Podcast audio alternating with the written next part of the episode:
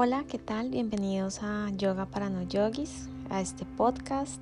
Bienvenidos también a este episodio que habla sobre la historia y el rol de la mujer en la práctica yógica. Creo que esta es la primera parte porque encontré bastante material muy interesante. Había cosas que ya sospechaba, pero pues hay otras cosas que, que no sospechaba. Entonces este episodio está un poquito largo. Voy a empezar, como siempre, citando mis fuentes. Bueno, no, antes quiero decirles quién soy. Mi nombre es Edisa Lozada. Soy instructora de yoga. Estoy certificada por la Escuela de Yoga Inbound y Yoga Alliance. Tengo 200 horas de entrenamiento para ser instructora. Y tengo muchas horas de práctica propia, no sé, no las he medido, pero son bastantes porque he avanzado mucho y yo estaba muy colgada, era la peor de mi clase. Em, para la, el episodio de hoy, para lo que les voy a contar, como siempre voy a citar mis fuentes, utilicé tres, un artículo académico de Aggie Wirich, que en ese momento era candidata a doctorado en la Universidad Hebrea de Jerusalén. El artículo se llama Yoga and Women, a Possible History, o sea, el yoga y la mujer, una historia posible. También consulté un blog de una escritora de ciencia ficción de la India, se llama Shweta Wrights. Y también consulté mi fuente inagotable de conocimiento, Wikipedia, y también hice un googlazo de un lugar del que les voy a hablar, del que saqué información. Curiosamente esa información del lugar que dice Google se contradice con la que dice Wikipedia, entonces pues sabrá Dios cuál es la verdad, porque y todo como les mencioné, todo es posibilidades, no hay nada certero, entonces pues pues nada, será confiar en lo que encontremos. Otra acotación que quería hacer es que los episodios de historia del yoga que hice la semana pasada los hice basado, basada en una investigación que hice, valga la redundancia, pero fue una investigación muy ligera, muy light, de pues nada académico, fue más como buscar en Google varias fuentes. Ahora no sé por qué también les dije algo del Kundalini que no he podido verificar en Google, que lo escuché en una clase de una persona que sabe mucho, entonces pues no sé, o sea, con esto solamente quiero hacer el disclosure y como dar la advertencia de que cualquier cosa que yo diga puede que sea verdad como puede que no lo sea. Entonces espero que su intuición les deje saber qué es lo que deben creer. Bueno, sin más preámbulo, vamos a empezar. Entonces, no sé si recuerdan del podcast, del podcast, del episodio anterior que hablamos del Rig Veda, que fue como la primera evidencia escrita de la práctica de yoga y que los Vedas, que son varios escritos sobre varias cosas, incluyendo la Ayurveda, que es la rama de la medicina que me fascina, son escritos y fueron, fueron los primeros escritos que em, hablan de estas cosas, del yoga, de la medicina y de otras prácticas que no sé cuáles son. Entonces, em, esos escritos comprenden lo poco que se sabe sobre la sociedad de esa época. Y parece ser que las mujeres eran parte importante de la vida espiritual, de acuerdo con lo que está escrito en el Rig Veda y también con los hallazgos arqueológicos que se han encontrado. Eh, una persona investigadora, que no sé si es hombre o mujer y no la busqué, que se llama Gates Yanica, trabajó en la facultad del Centro de Investigación y Educación de Yoga en California y dice lo siguiente, dos puntos, abro comillas. La inclusión de las mujeres en los rituales se consideraba auspiciosa, incluso necesaria para la presencia de lo divino, y las mujeres estaban positivamente asociadas con la fertilidad, el crecimiento, la abundancia y la prosperidad. Hay numerosas referencias a mujeres eruditas en los Vedas que eran consideradas maestras místicas, sacerdotisas y filósofas. Parece que hay evidencia de hasta 27 de esas mujeres. Estas practicantes de yoga eh, practicaban en un sentido muy, muy amplio y lo que buscaban era reconocer la conexión entre el reino humano y la divinidad a través del sacrificio y la entrega. Ya los textos posteriores que datan del siglo V, miren, yo no sé, yo no estoy siguiendo un orden de si las fechas que les doy en un lado coinciden con el otro, porque he consultado muchas fuentes y no estoy haciendo tesis como para verificar eh, las, fechas. Entonces, pues nada, aquí en lo que encontré de ese artículo de la muchacha o la señora de la Universidad Hebrea de Jerusalén, dice que los Upanishads y el Mahabharata del que hablamos en los episodios pasados datan del siglo V de Cristo. No recuerdo y no me voy a entrar en el detalle. No recuerdo si era lo mismo o no. En fin, y en esos dos textos, Upanishads y Mahabharata, se habla del yoga como un método para obtener la liberación de los lazos de este mundo, que ya lo habíamos visto en el episodio anterior.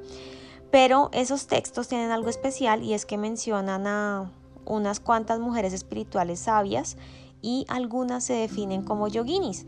Entonces es importante esto porque nace el término yoginis, el que hace referencia a las mujeres que practican yoga y que son sabias. Los hombres son yogis.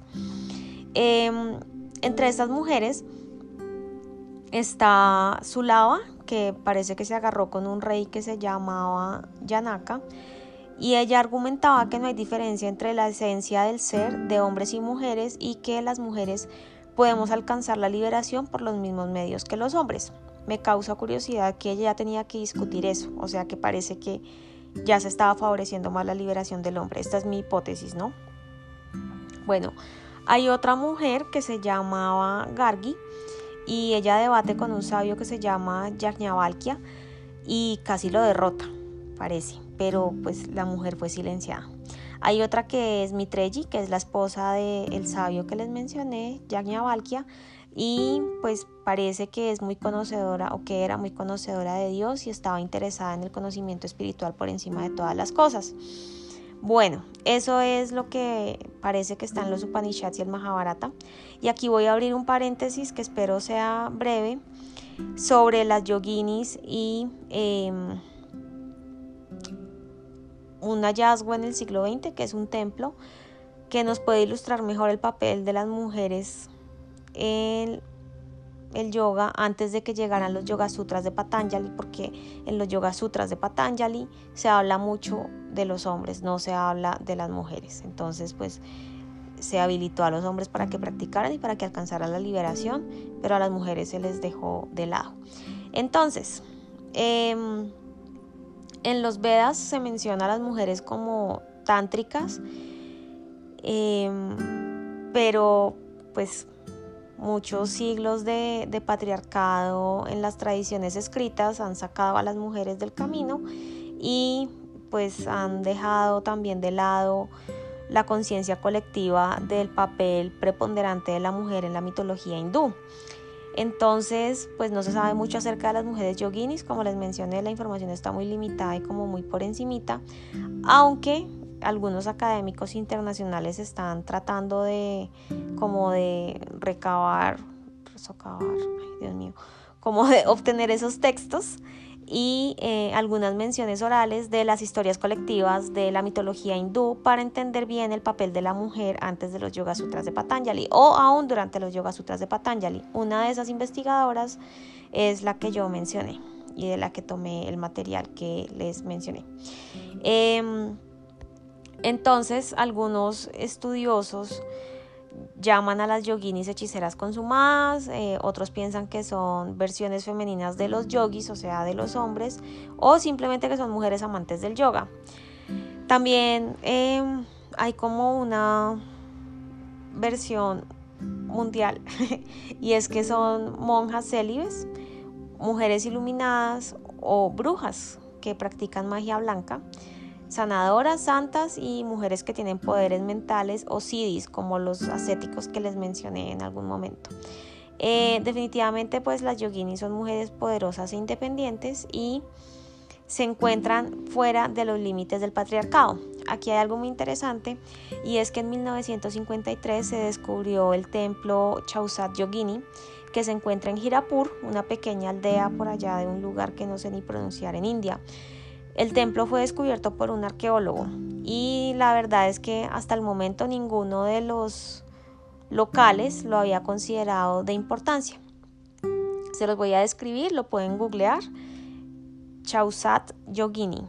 Chausat Yogini. Eh, es una estructura circular de piedras, es pequeñito y es un lugar muy acogedor. Por dentro está abierto al cielo, que eso es interesante porque pues, la mayoría de templos son cerrados, ¿no? Y dicen que el lugar es tan poderoso que no se necesita un techo para proteger su poder. Em, hay unas pequeñas imágenes delicadamente talladas de 64 yoginis y el templo es la morada de la diosa Durga. Em, bueno, esas esculturas de esas 64 yoginis son creadas en piedra de clorita negra. Em, están en el interior del templo y cada una tiene más o menos un pie de altura, entiéndase 35, 33 centímetros. Tienen peinados únicos y pues tienen unos senos y unas curvas muy pronunciadas. Recordemos que para muchas culturas las curvas pronunciadas son símbolo de fertilidad, unos senos grandes son fertilidad, unas caderas anchas son fertilidad, dicho, todo es fertilidad si es curvilíneo. Em, parece que en ese templo se sacrificaban animales e incluso humanos por prácticas tántricas. Pero pues mm, parece, ¿no? Todo parece. Ahora bien, en el siglo XI, las yoginis, em, que eran mujeres poderosas y sabias de las aldeas, ingresaron desde eh, la sociedad, como desde los confines de la sociedad, a un culto principal eh, y por eso la realeza de ese momento, que parece que era la realeza de Orisa, les construyó templos y codificó eh, todos sus rituales en las religiones principales. Pero, ah bueno, y ahí fue cuando se hicieron pues los templos para ellas, ¿no? Pero yo no sé, como que parece que con la inclusión de, de las mujeres también vino la subordinación y la subordinación al rey implicó em, también la subordinación a la sociedad patriarcal que representaba ese rey. Algunos textos tántricos antiguos mencionan, dicen que el poder de una yogini proviene de su cuerpo y esto es muy interesante. Eh, proviene de su ser también y de su feminidad. Entonces esos textos dicen que ella siente su poder o chakti, como se le llama en el tantrismo, a través de varias cosas. Una, su menstruación. Dos, su fertilidad. Tres, su sexualidad. Cuatro, su experiencia durante el parto. Cinco, la lactancia. Seis, eh, todas las experiencias y caminos hacia el poder que están completamente cerrados al mundo masculino. O sea, son esas cosas que nos hacen únicas y que los hombres pues nunca van a poder disfrutar. Con esto yo no quiero sacar a los hombres de la ecuación, el yoga lo que hace es también buscar que nos reconciliemos con nuestra energía masculina y aceptemos nuestra energía femenina. En todos hay de ambas energías, ambas fuerzas, pero a mí me parece mágico ser mujer y lo discutía en algún momento con una primita, le decía que eh, para mí era maravilloso el hecho de, de, poder menstruar porque es sangre que se derrama, es solamente hay dos tipos de sangre que se derraman que no son por muerte ni por enfermedad y son la sangre que se derrama en la menstruación y la sangre que se derrama en el parto. Es sangre de vida, es sangre que no tiene nada que ver con guerra, ni con muerte, ni con enfermedad, es increíble. Y eso para mí es mágico. También hablaba con una amiga de lo maravilloso que me parece a mí la posibilidad de lactar. O sea, eso me parece que, que el propio cuerpo produzca alimento para un bebé. Wow, bueno, en fin, me emocioné. Eh, y esas cosas son características que los hombres no pueden disfrutar. Eh, pero pues ellos tienen otras ventajas también, ¿no? Entonces, em, pues la única opción que tienen los hombres para, como para experimentar estas cosas maravillosas eh, son el Kriya Yoga, que son prácticas como de limpieza del yoga, o también las posturas físicas, las asanas, y eso lo utilizan para despertar sus chakras. En cambio, una yogini eh, pues simplemente usa su fertilidad y sus ciclos menstruales para obtener esos poderes y esas habilidades psíquicas. Eh, pues hasta ahí no sé, yo solo sé que para mí ser mujer es una cosa maravillosa. Bueno, em, hay, otro, hay otro templo también que es el Kamakaya Devi y es un semillero tántrico. Entonces hay, una, hay un mito y es que parece que cada año cuando esa diosa Devi está menstruando, miles de peregrinos celebran el Ambuachi y el templo cierra durante tres días y parece que hay una caverna, que hay una piscina en la caverna dentro del templo que hace referencia al útero de Devi y que se pone roja esa caverna en esos días. Entonces, pues bueno, es interesante. Em, es interesante como toda esta toda esta historia y, pues historia que se vino cerrando y cerrando y cerrando con el establecimiento del patriarcado. Y miren que es curioso que el patriarcado se estableció no solamente en, en las ramas cristianas del poder y de la religión, sino también en el hinduismo y en muchas otras, en muchas otras religiones también, porque pues el patriarcado es una cosa a nivel mundial. Hay unas pocas aldeas o sectores en los que no hay patriarcado, pero son contadas con la mano. En general los hombres son los dueños del poder, de la religión, de la educación y pues las mujeres estamos, digamos que subordinadas a ellos, pero eso está cambiando. Entonces nada, pues hasta aquí llegamos. Eh, en el próximo episodio vamos a hablar sobre el yoga clásico Em, sobre, los sobre los Yoga Sutras de Patanjali, o lleva a decir sobre los Patanjalis de Yoga Sutra. Y, y pues ahí vamos a ver cómo la mujer fue saliendo de la ecuación en la práctica del yoga. Espero que hayan disfrutado este episodio como yo me lo disfruté, estoy muy feliz. Soy feminista, pero a veces no tanto, entonces este tipo de, de información me, me alegra el alma. Un abrazo y nos vemos en el siguiente episodio.